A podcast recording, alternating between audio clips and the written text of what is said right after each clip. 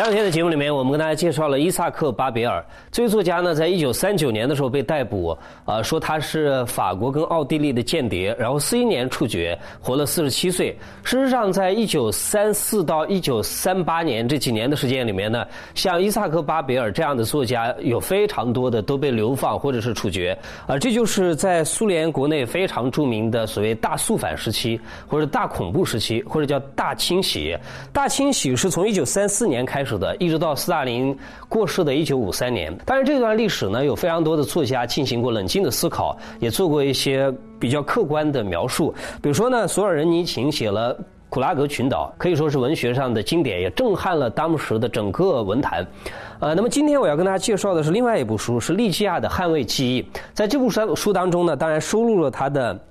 呃，一部小说，还有一些他的日记，还有回忆录。呃，但是他自己最为看重的，其实是他的一部短篇小说。这部短篇小说呢，就是《索菲亚·彼得罗夫娜》。这部小说呢，写在三九年到四零年之间。他为了写这部小说啊，就在大清洗时期，呃，不是被关押了很多人嘛？他到监狱门前排队了解当时的历史事实。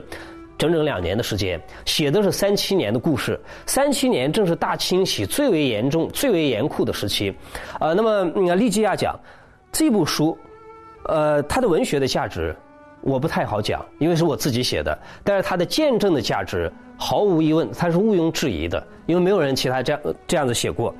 啊，那么他写了一个什么样的故事呢？他写的是一个母亲的故事。你知道，一个人经历苦难。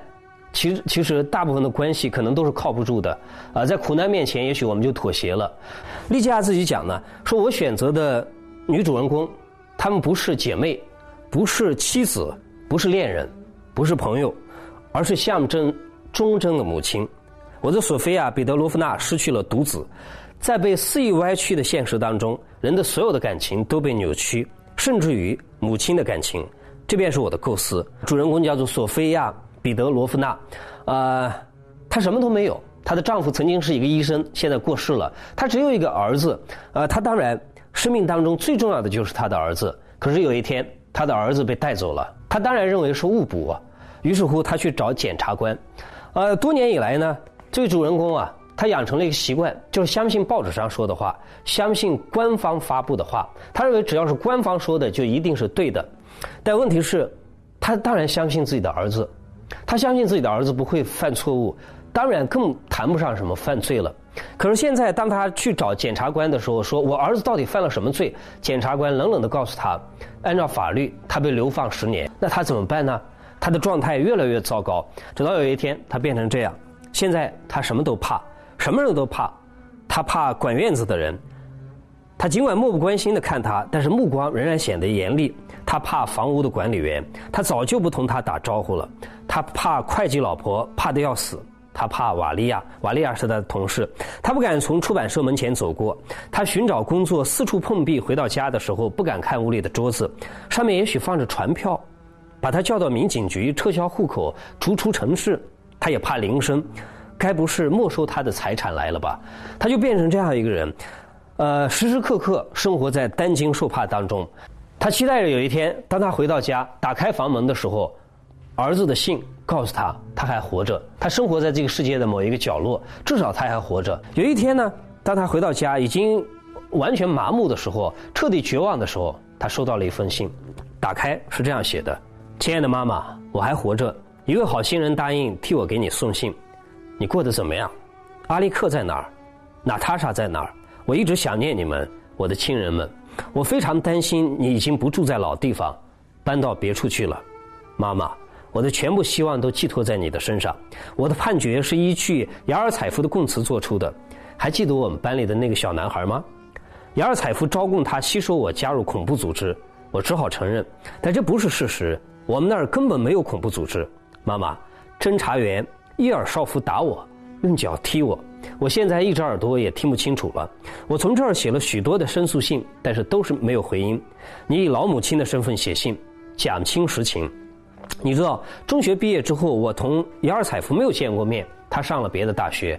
中学时期，我们的关系也不好。他大概也被打得很厉害。热烈的吻你，向阿利克和娜塔莎问好。这位母亲呢，把这个信啊拿给跟他有同样遭遇的另外一个女人给他看了，结果这个女人告诫他，千万不要写信。为什么？虽然你知道他活着，可是当你写信了，你知道谁给你送信呢？谁做你的证人呢？你怎么解释呢？呃，所以你写了之后，不但对你没有好处，对你的儿子也没有好处。所以他不不知道该怎么办。他好不容易等待着自己的儿子把信写回来，他知道儿子还活着，他呃，他想给儿子去陈辩，去申诉。可是现在听了这个女人的话，她不知道该怎么办了。这故事是这样结尾的：天完全黑了，索菲亚·彼得罗夫娜站起来开灯，但怎么也找不到开关，想不起房间里的开关在什么地方。她沿着墙去摸，碰到为打扫卫生拖出的家具，找到了开关。她马上看见了信，已经揉皱的信，团在桌上。索菲亚·彼得罗夫娜从抽屉里取出火柴，他擦着火柴烧信角，信点着了，慢慢的变成了喇叭的形状，烧着他的手指。索菲亚·彼得罗夫娜把烧着的信扔在地上，用脚踩灭。